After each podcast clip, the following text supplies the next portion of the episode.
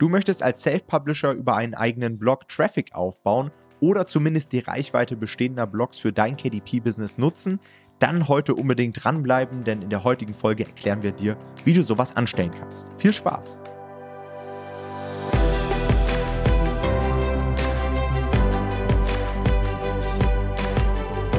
Hallo und herzlich willkommen zu einer neuen Folge des Verlagsniveau Podcasts. Und heute soll es einmal darum gehen, wie man Traffic über einen eigenen Blog aufbaut.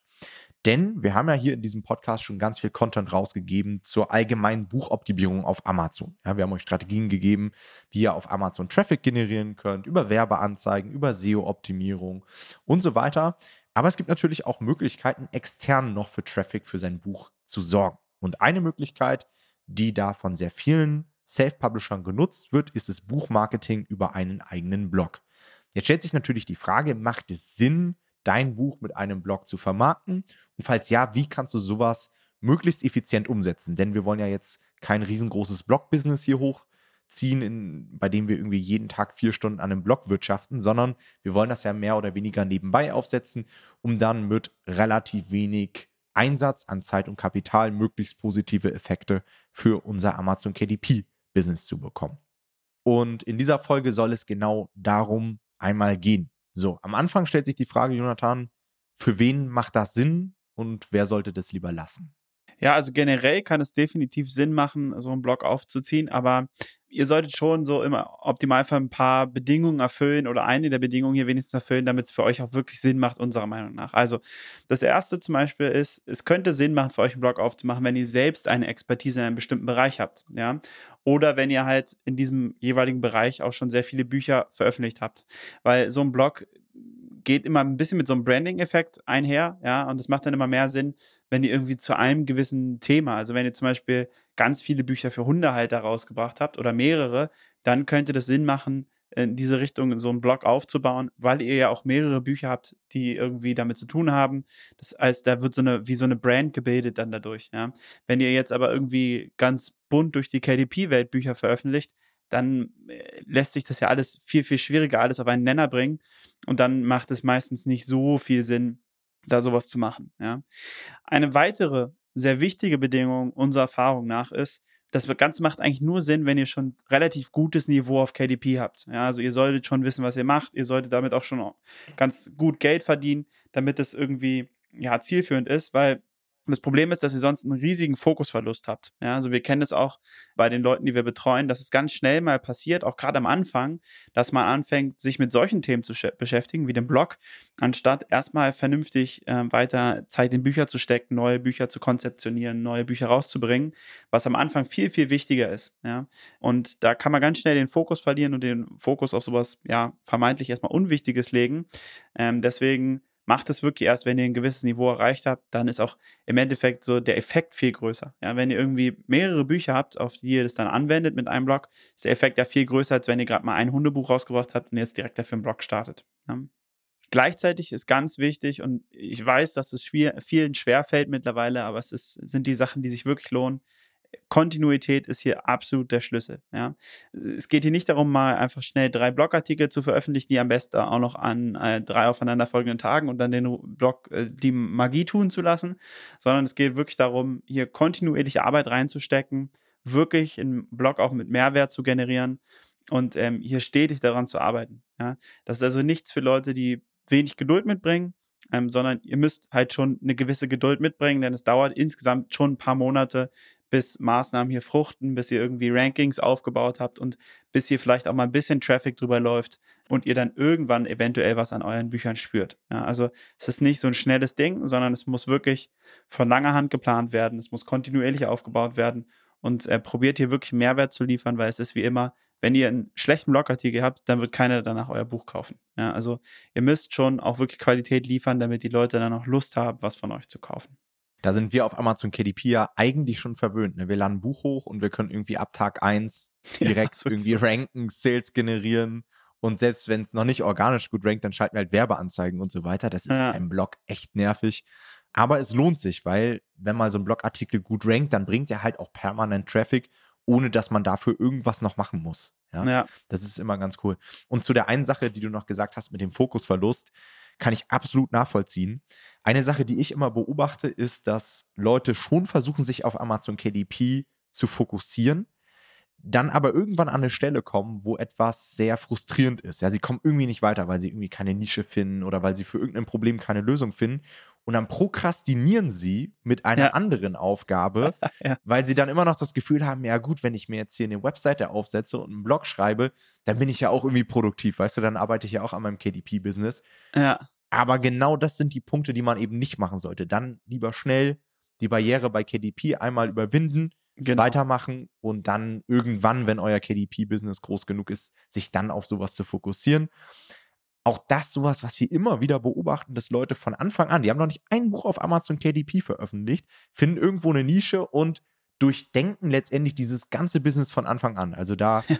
ist dann direkt der Blog und vielleicht können wir noch Produkte machen und noch vier weitere Bücher, die darauf aufbauen. Ja. Immer erstmal Schritt eins machen vor dem zweiten Schritt. Ansonsten wird das alles so komplex, dass man zum Teil wie paralysiert ist, ja, von dieser Komplexität ja. und dann gar nicht ins Handeln kommt. Voll. Ich glaube, das ist mit der wichtigste Punkt überhaupt.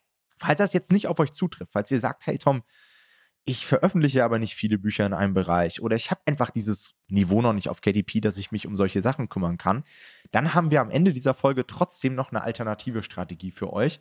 Denn man kann natürlich auch auf Reichweite von Blogs zurückgreifen, die man jetzt nicht selbst führt. Ja, also man kann ja Gastartikel schreiben, man kann sich in Blogs reinkaufen und so weiter. Dazu aber später mehr. Jetzt stellt sich natürlich am Anfang auch noch mit die Frage, was sind denn so die Vorteile eines Blogs? Also warum sollte man das überhaupt machen? Der erste Vorteil liegt natürlich auf der Hand. Wir können, wenn wir Reichweite über Blogs aufbauen und dort unsere Bücher sinnvoll mit integrieren, natürlich mehr Buchverkäufe generieren.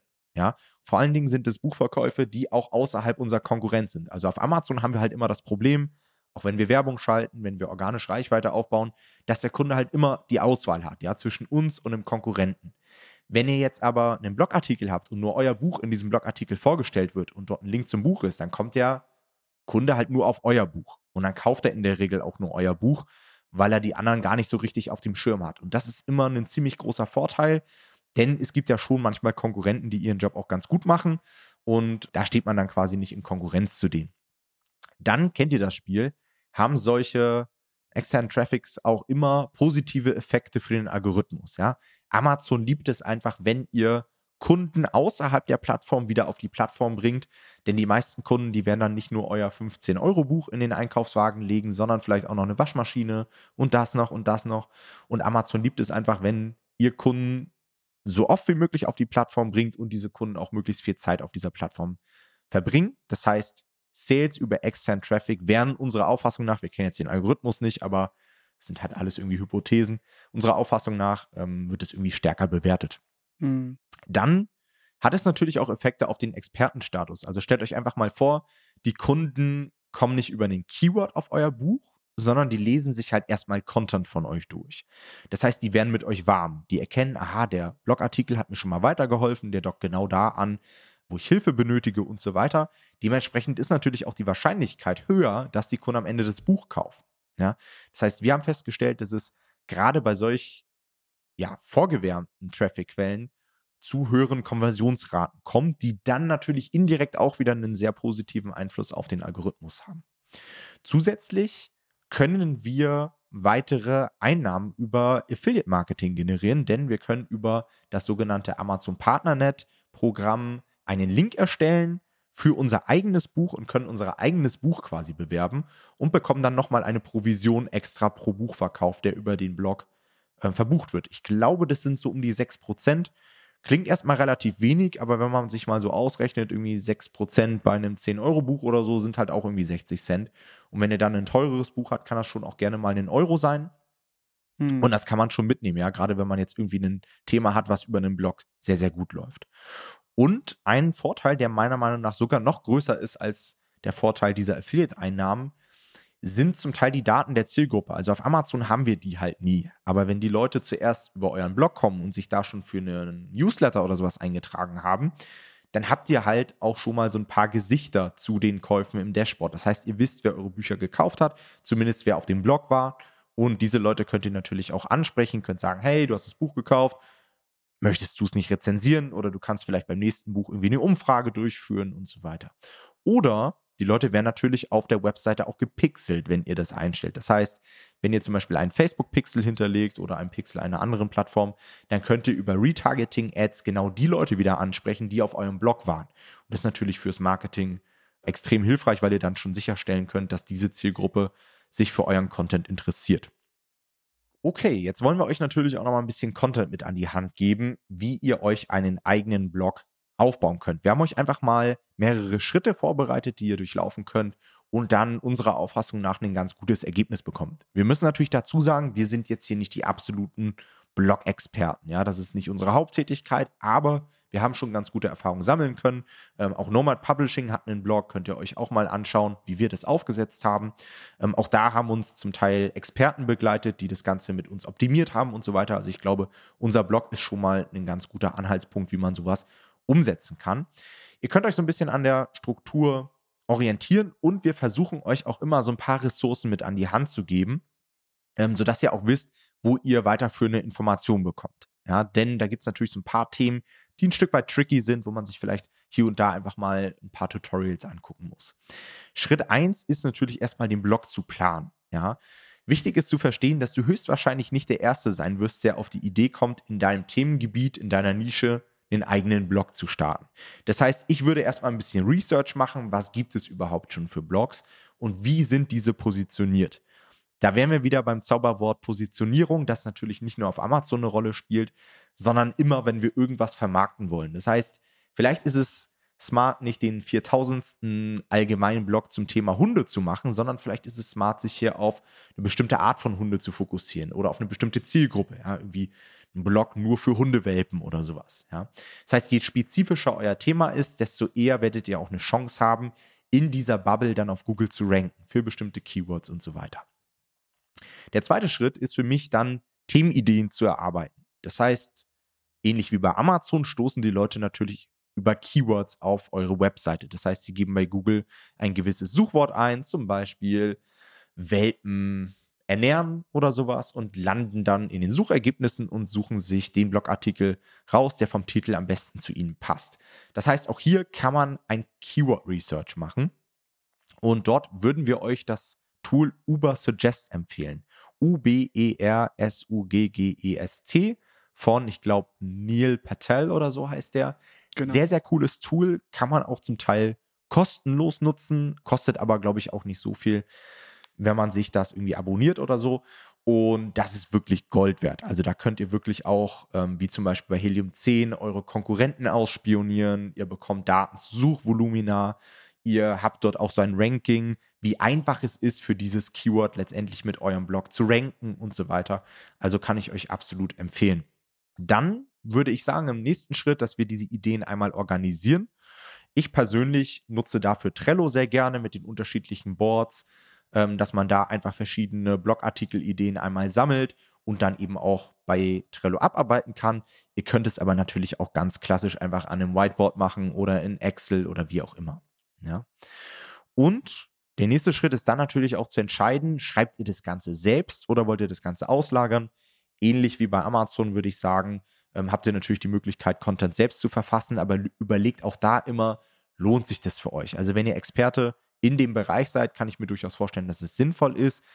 Falls nicht, lagert es lieber aus. Ihr kennt das Spiel. Es gibt Texte auf Textbroker und so weiter, die in dem jeweiligen Bereich auch zu erschwinglichen Preisen ganz guten Output haben. Und das Gute ist, die meisten Blogartikel sind halt nicht so lang wie unsere Bücher. Ja, wenn ihr einen Blogartikel habt, der irgendwie nur 1000 oder 2000 Wörter habt, naja, dann zahlt ihr halt mal irgendwie 50 oder 100 Euro für einen Blogartikel. Ist ja vollkommen okay. Ja, also das kann man ja sehr einfach finanzieren.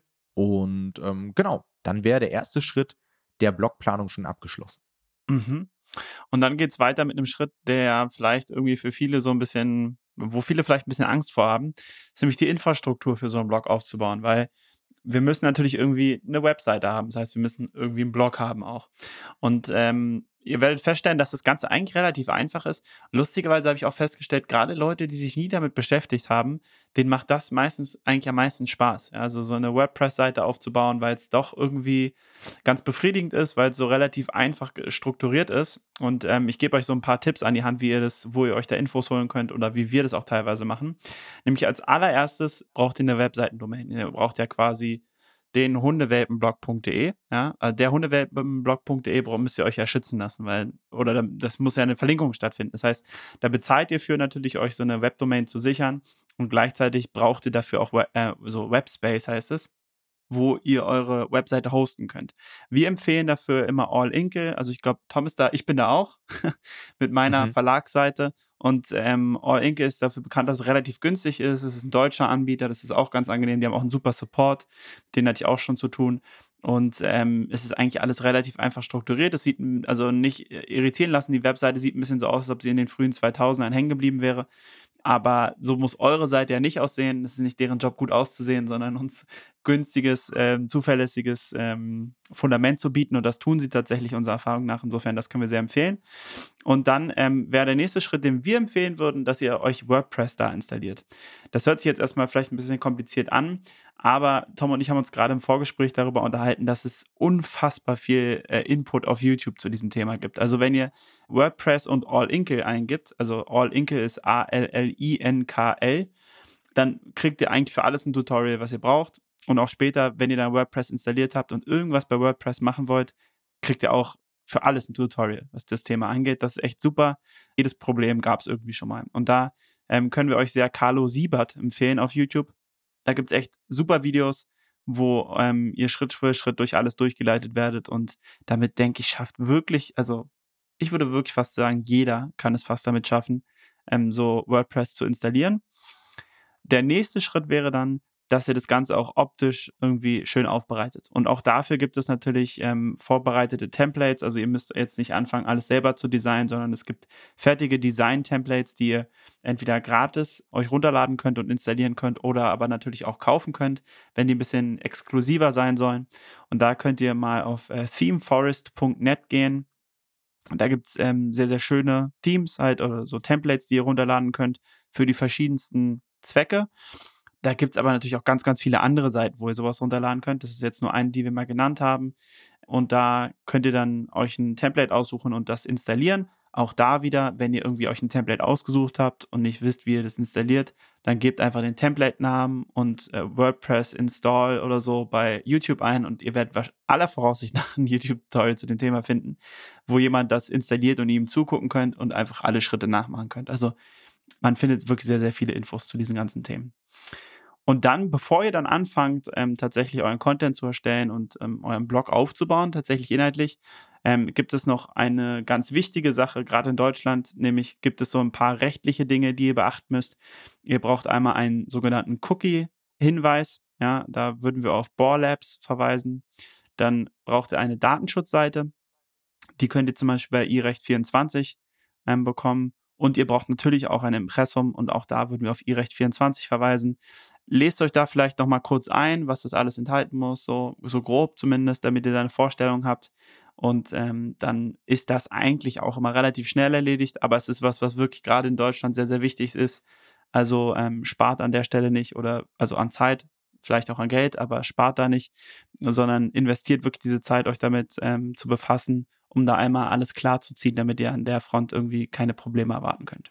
Ja, ist letztendlich relativ simpel. Auch diese ganzen, es gibt mittlerweile für alles irgendwelche Generatoren, Tutorials. Also das ist, ja. wie du schon gesagt hast, so ein Bereich, der ist extrem gut abgedeckt mit Free Content. Und ich, ich habe das auch gefühlt, dass du gesagt hast, das macht irgendwie Spaß, das am Anfang zu machen als Anfänger, irgendwie eine Website ja. registrieren und so weiter. Ich kann mich dran erinnern, ich saß damals in Thailand, in Chiang Mai und habe so den Entschluss gefasst, Nomad Publishing zu gründen. Und das Erste, was ich natürlich gemacht habe, ist eine Website aufzubauen und so weiter. Ja. ich glaube, erst irgendwie ein halbes Jahr später oder so kam dann das erste YouTube-Video online. Also so ein, so ein Blog und so weiter ist dann immer relativ schnell gemacht. Und ja. für andere Sachen, die schiebt man dann immer ein Stück weiter auf.